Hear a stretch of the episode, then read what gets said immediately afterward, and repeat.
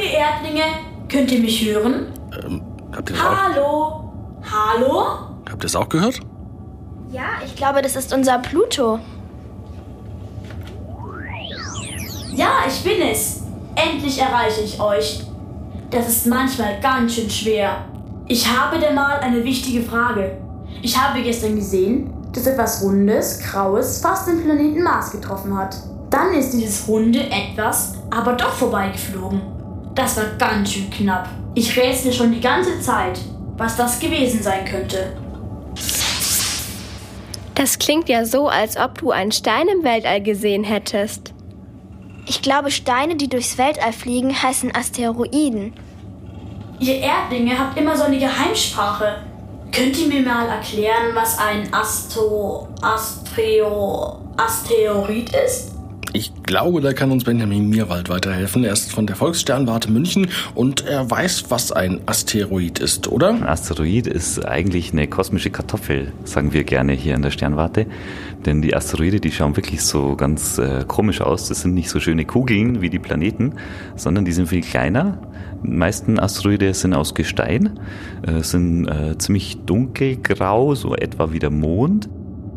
Ja, genau. Genau so sah der Stein aus. Aber jetzt mal ehrlich. Sterne, Kometen, Planeten, Asteroiden. Das sind so viele Begriffe. Wie genau unterscheide ich einen Asteroiden von allen anderen Dingen, die durch das Weltall fliegen? Von einem Stern unterscheidet sich ein Asteroid einfach dadurch, dass er nicht leuchtet, ja, so wie die Planeten auch nicht leuchten. Und eigentlich machen die Asteroide auch das gleiche wie die Planeten, also die kreisen um die Sonne. Aber sie sind halt viel kleiner als die Planeten. Planeten sind Tausende, Zehntausende, manche sogar hunderttausend Kilometer groß. Und Asteroide sind eben wenige Kilometer oder vielleicht auch nur wenige Meter groß. Ah, verstehe.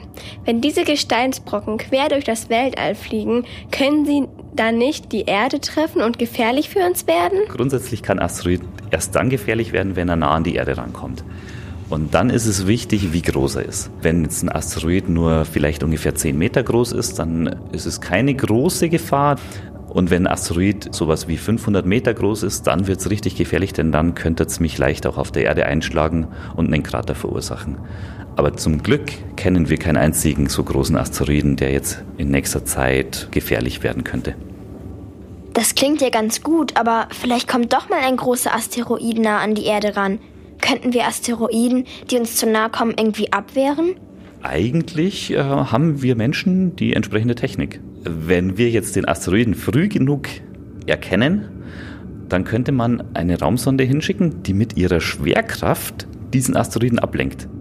Also die Raumsonde würde die ganze Zeit neben diesem Asteroiden entlang fliegen und weil die so ein ganz, ganz, ganz kleines bisschen Anziehungskraft hat, zieht sie den Asteroiden so ein bisschen von seiner Bahn weg und der fällt nicht auf die Erde, sondern fliegt einfach an der Erde vorbei.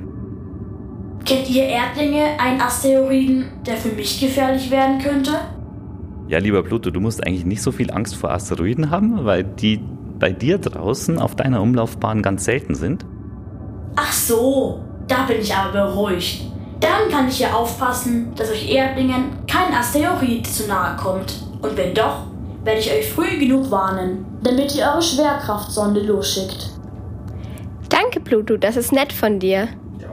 Ja, und vielen Dank auch an Benjamin für die Antworten. Dann bis bald, Pluto. Tschüss. Tschüssi, Erdlinge!